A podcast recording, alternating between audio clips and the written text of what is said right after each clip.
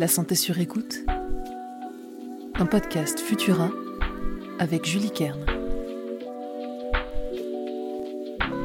Bonjour, c'est Julie, chef de rubrique santé chez Futura. Bienvenue dans ce nouvel épisode de la santé sur écoute. À l'occasion de la journée mondiale du sommeil, prévue pour le 17 mars prochain, je voulais vous parler des trackers d'activité à nos poignets qui surveillent nos nuits. Permettent-ils vraiment de mieux dormir? On en discute dans ce nouvel épisode de la santé sur écoute. Comme toujours, n'hésitez pas à vous abonner et à partager ce podcast autour de vous.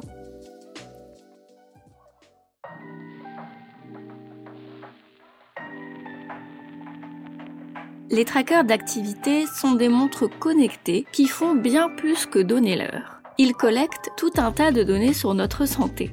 Le nombre de pas, la vitesse de course ou encore notre rythme cardiaque. Certains trackers proposent aussi de veiller sur notre sommeil en enregistrant nos mouvements, nos périodes de réveil et la durée de nos nuits. Mais ces objets connectés nous aident-ils vraiment à mieux dormir ou c'est juste un argument marketing? Une équipe de chercheurs de l'Université de l'Arizona ont sélectionné 32 volontaires, dont une majorité de femmes en bonne santé et sans problème de sommeil. L'objectif était de comparer la qualité de leur nuit avec ou sans le tracker de sommeil. La qualité du sommeil a été suivie grâce à un journal de sommeil où les volontaires renseignent la durée de leur nuit et les autres impressions. L'expérience a duré deux semaines une semaine avec le tracker et une semaine sans le tracker.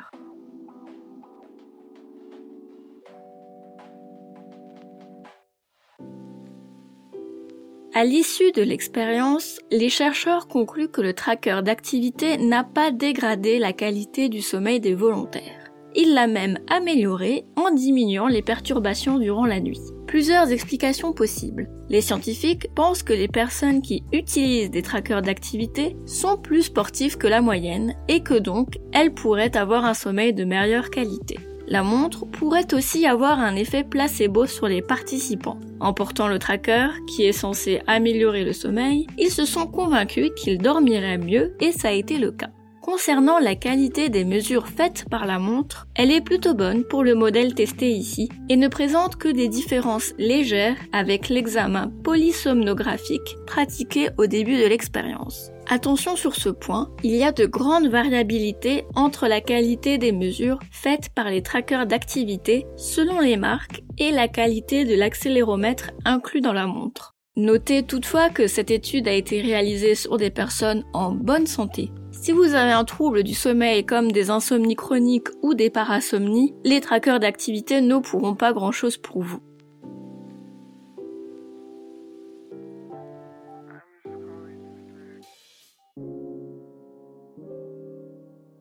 Ces données doivent être considérées avec un certain recul. Si elles vous incitent à être moins sédentaire, à atteindre des objectifs sportifs ou si elles vous permettent de vous rendre compte que vous ne dormez pas suffisamment, alors tant mieux.